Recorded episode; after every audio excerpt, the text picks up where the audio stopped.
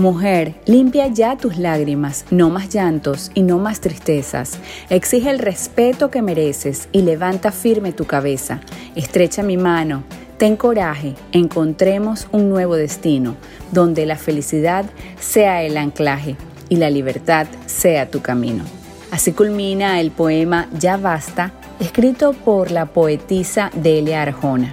Sin duda, es una clara invitación para restituir el respeto que merecemos por ser mujeres y por nuestra condición de seres humanos. Hola, yo soy Mariana Chisa y este es el episodio número 62 de mi podcast. Se trata de actitud. Por siglos, en muchas culturas, las mujeres hemos sido relegadas a un segundo plano. La violencia doméstica ha sido una de las armas más comunes usadas para someter a nuestra voluntad y nuestra libertad. Cada año, las cifras de feminicidio en todo el mundo dan cuenta de que aún en pleno siglo XXI, las mujeres seguimos siendo blancos de la irracionalidad.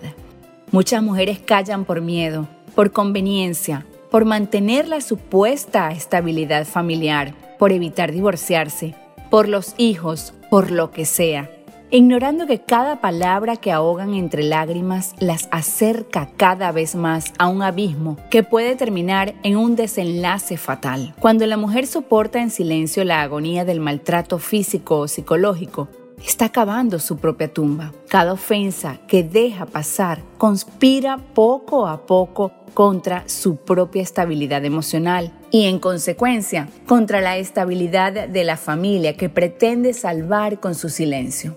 Ya basta de permitir que la depresión, la ansiedad, los trastornos del sueño y la sombra de la tristeza sean parte de los días de muchas mujeres maltratadas.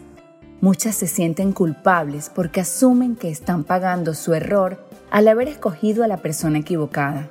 Olvidan que son seres humanos y como tal no están exentas de errores. Los errores se corrigen y no se vive cargándolos como una penitencia infinita. Muchas son poseídas por el miedo, comienzan a desconfiar de sí mismas, de sus capacidades, de su belleza, de su inteligencia y de su valor como seres humanos. Mujer, amiga, si eres víctima de violencia, echa a un lado el miedo y la impotencia. Recuérdate tus virtudes y hazlas valer. No permitas que nadie te diga o te haga sentir que eres menos. No te sientas culpable en ningún sentido.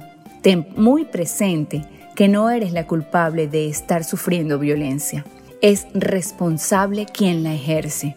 No dejes pasar el tiempo. No pienses que el tiempo lo resolverá. Es tiempo de soltar las amarras. Si la violencia física o psicológica es una experiencia que vives, no esperes un minuto más para amarte y luchar por reivindicar tu estima propia. Nadie merece vivir presa del miedo de la angustia, del chantaje. Nadie merece sacrificar tanto. Recuerda que no estás sola y también que eres un ser humano único e irrepetible. Amarte a ti misma es el mejor escudo para evitar que otros te hagan daño. Recuerda que se trata de actitud. Temas como este los desarrollo en mi libro Sobreviviendo a tres divorcios. Si quieres escuchar mis otros episodios, te invito a que lo hagas a través de Spotify o cualquier plataforma de tu preferencia. Si quieres también puedes compartir esta información con tus amistades, estaría muy agradecida.